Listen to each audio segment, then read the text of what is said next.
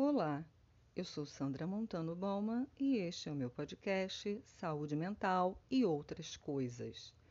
No episódio de hoje, vamos conversar sobre nossos pensamentos e também nossas emoções. Nossos pensamentos e emoções fazem parte de nossa experiência, mas não nos definem.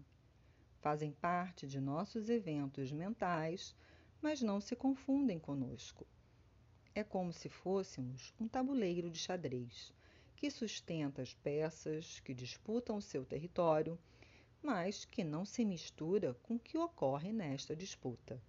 Nossos pensamentos não são fatos. Nossas emoções fazem parte do nosso processo evolutivo. Foram desenvolvidas para nos ajudar a sobreviver.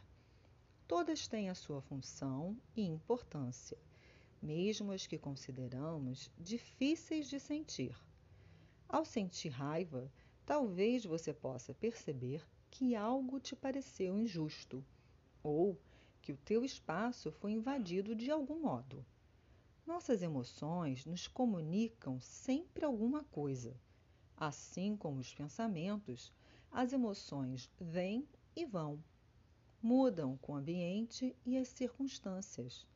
Não é necessário se apegar em excesso a um estado emocional, nem a um pensamento em especial.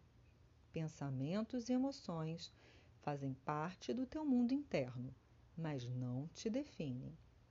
Este foi mais um episódio do meu podcast Saúde Mental e Outras Coisas. E eu sou a psicóloga Sandra Montano Bauman.